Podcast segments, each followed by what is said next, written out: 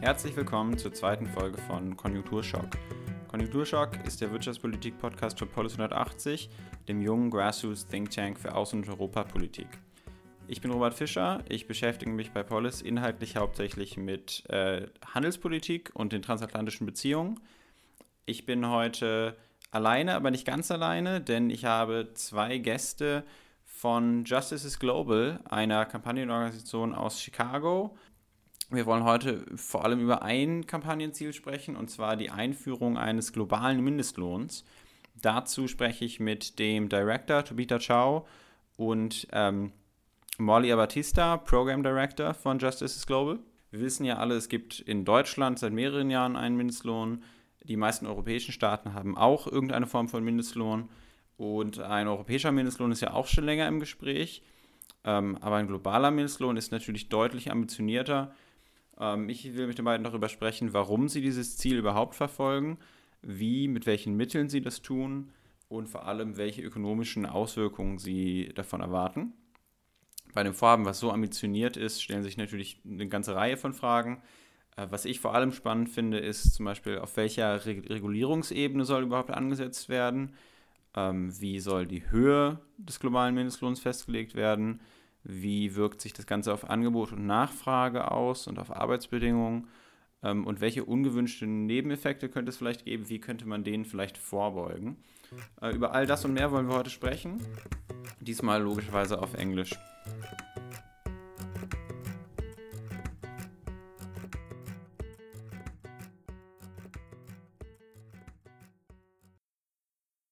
So uh, yeah, thanks for for um, talking to me. Uh, first of all, what I want to know is what exactly does uh, does Justice Global do? Can you maybe tell me something about the background of your organization? Yeah, how did you guys start out? Yeah, um, so Justice is Global uh, is a project to unify organizers and grassroots activists and intellectuals uh, across borders um, into a movement to rewrite the rules of the global economy and create a world uh, that can work for everyone, everywhere in the world. And uh, the history is that we emerged out of community organizing uh, in Chicago, uh, based in a model of grassroots uh, base building. And we see our role is um, building on the strengths of that model of organizing and integrating um, an analysis and a strategy around uh, global justice and how to transform the global economy um, into the grassroots uh, organizing that is already happening uh, here in the U.S. Mm-hmm. Um, and at the same time, uh, you know, if we want to change the global economy, we, we need to do that in partnership with people around the world. Um, so we are also investing in building uh, the international relationships uh, that we need in order to address the crisis we're facing on this global scale. Okay, so would you say um, it would be a fair characterization of Justice Global to call it basically grassroots on a global scale? That is, yeah, that is the goal. Organizing on a global scale. Okay. So what we want to talk about today is um, the idea of a global minimum wage, and uh, something I just want to address uh, quickly before we talk about the um, policy details um, is maybe a more philosophical question, which is which is what would you say is the moral argument for a global minimum wage? Uh, why why would you say why why do you think there should be common global wage standards in the first place, or to what extent maybe? Yeah. Um, so one way to think about it is um, just the fact that it is necessary to address um, a range of crucial problems that we're facing right now. At the root of a lot of what we see at the local or national level is um, a highly unequal global economy um, where there's high levels high levels of inequality uh, between countries, uh, especially between the global north and the global south, um, and at the same time, uh, really intense competition that puts um, everyone everywhere into this global race to the bottom, where workers in different countries have to compete with each other over who will work for the lowest wages, and in the worst uh, working conditions, and governments have to compete with each other over who will um, give the biggest corporate tax breaks and the biggest corporate subsidies in order to attract investment.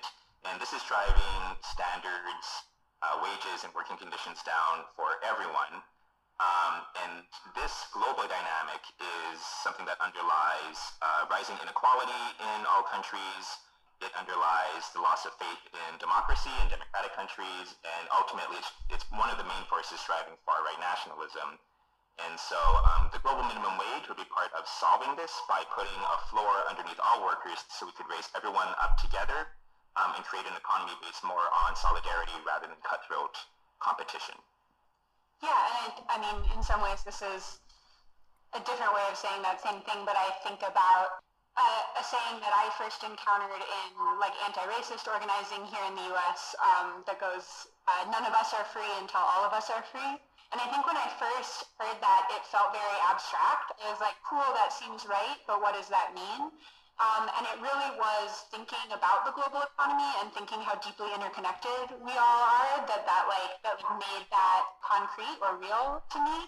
So thinking about if you just take uh, like a cotton T-shirt, just like a regular T-shirt, from from when the cotton was picked to like when you buy the T-shirt at the store, that could travel you know across that could go through like six factories across four countries. It could travel 2,000 miles before it gets to you. Um, and like on that journey, you've got farm workers and you've got truck drivers and you've got shipping crews and textile workers and retail workers, like so many people who are involved all over the world in this process. And like they're workers, we are workers, like we are deeply interconnected with each other and we have so much in common. Like we, our struggles are very similar.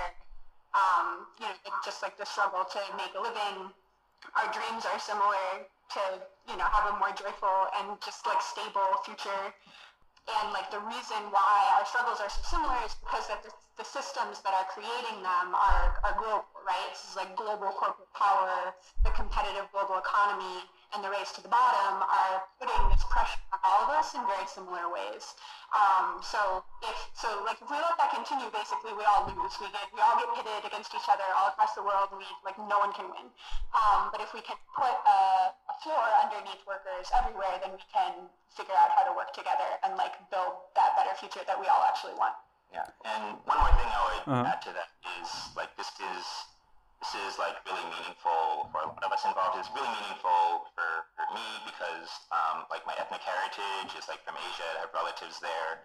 Um, and it was uh, really refreshing to come to realize that there was a way that we could engage in organizing that would transcend the borders of the U.S. Mm-hmm. Uh, because having a, a, kind of movement, a kind of progressive politics that stops at the borders of the United States meant that I had to leave aside this whole other part of my life.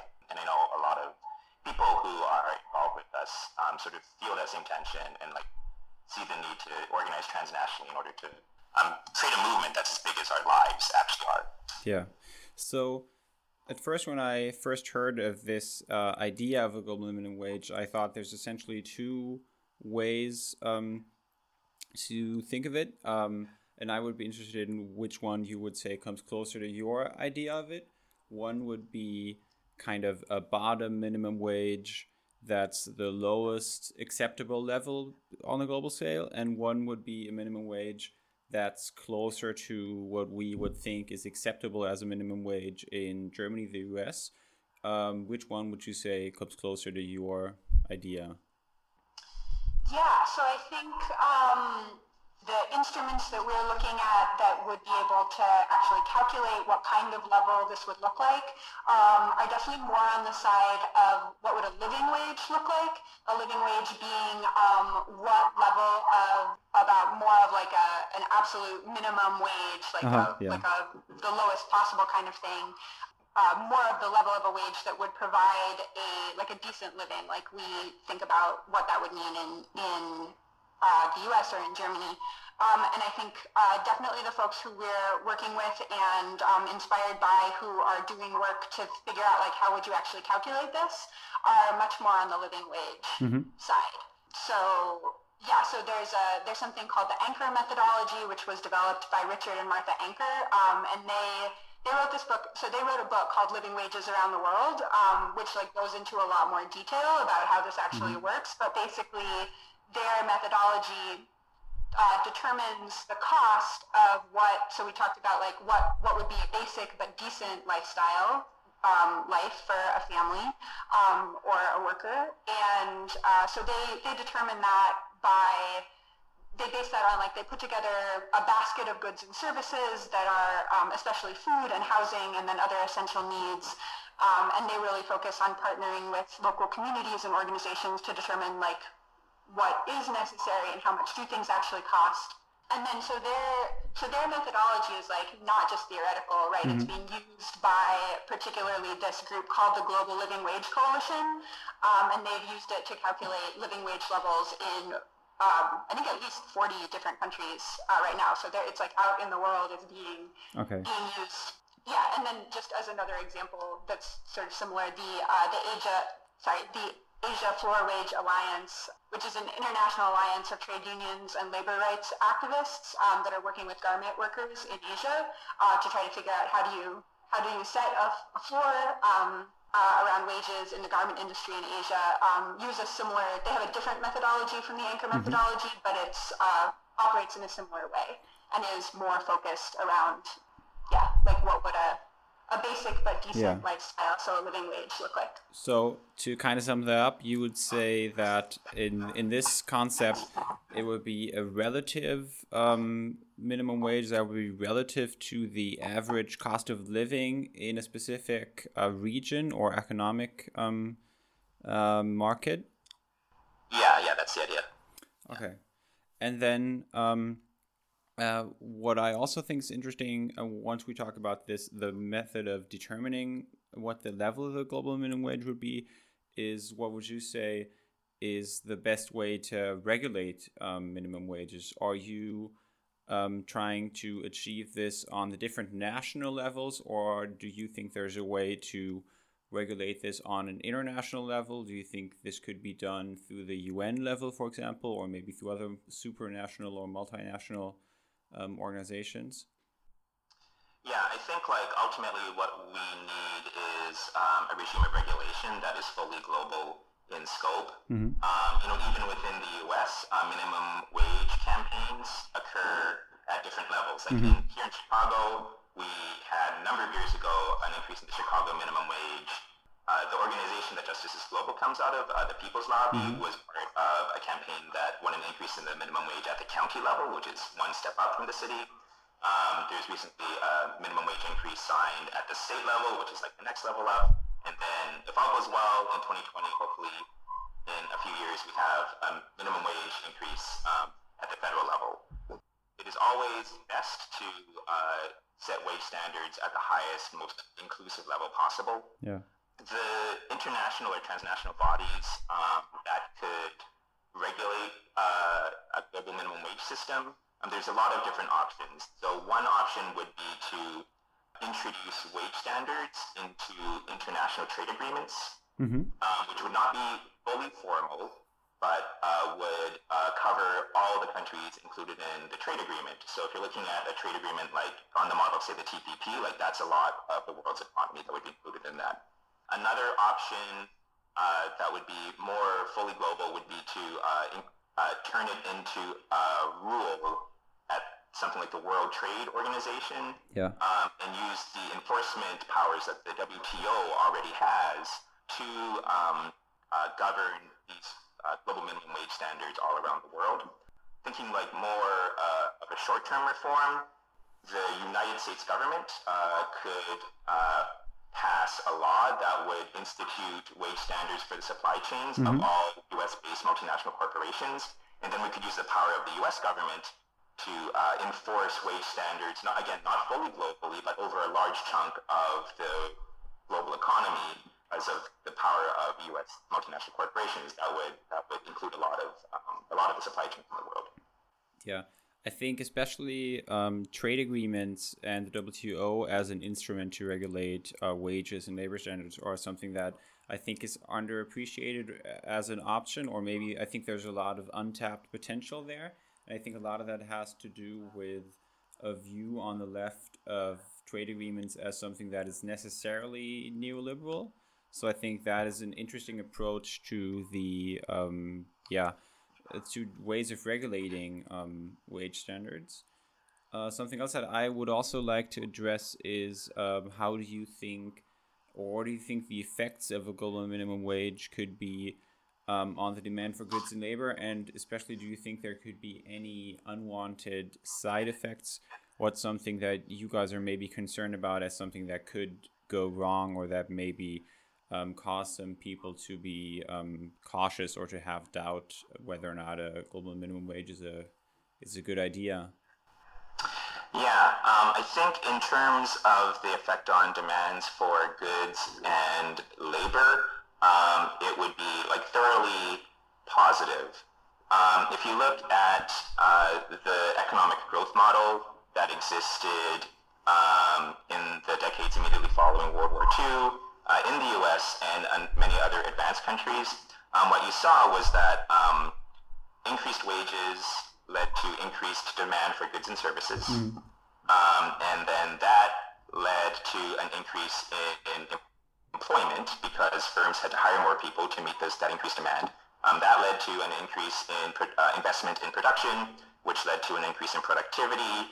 And when that was matched by uh, strong unions, uh, that led to like even like further increases in wages, increase in demand, increase in jobs, and then there's this virtual cycle um, that of, of very strong and relatively inclusive growth that existed for a number of decades. And uh, we think that uh, winning a global minimum wage would be part of creating that kind of virtuous cycle, but on the global scale, um, where you know um, the workers who would benefit the most um, in the first case from a global, global, minimum wage system would be in the global south, but the increase in demand there um, would uh, be beneficial for um, the demand for goods and labor like all around the world. In terms of unwanted side effects, uh, so far the sorts of objections or concerns uh, that we have heard are really just a different version of um, the objections that are always made to mm. minimum wage uh, laws of any kind, uh, that it will increase unemployment and that sort of thing. And I think like the same, those sorts of concerns have been pretty thoroughly debunked. Um, and so I don't think they are real concerns at the global level either. There might be concerns of like if these wage standards are introduced at too high of a level or too or too rapidly, but we're talking about um, standards that are just extremely reasonable. And um, just like uh, every piece of minimum wage legislation uh, that we're seeing in the U.S. right now, it can be introduced like over a course of years, like at tiered levels, um, and that would uh, prevent uh, concerns about like it shocking local economies and that sort of thing. Yeah, I think concerns about the uh, possible economic side effects of minimum wages are really, I think Germany is a good example for how often that is kind of debunked because Germany didn't have a minimum wage until a few years ago. And now it appears to me that on, at least in the mainstream, it's virtually uncontested because it's just proven to be like more or less mutually beneficial for for everyone. Um, I just wanted to say um, another point on debunking the side effects of a yeah. minimum wage. I think to the extent that um, side effects do exist, um, especially like the the the potential like flight of jobs from areas with higher mm-hmm. minimum wages to area with areas with lower minimum wages. Like that's the thing about a global minimum wage is it gets rid of those like borderline areas, those like peripheral areas where that can where businesses can break you yeah. know over the border to another place. Um, and that's like one of the most important things to me, I think, strategically about why it's so important to think yeah. about this on a global level, is it prevents even those side effects, which can sometimes be real, uh, from being serious or occurring at all.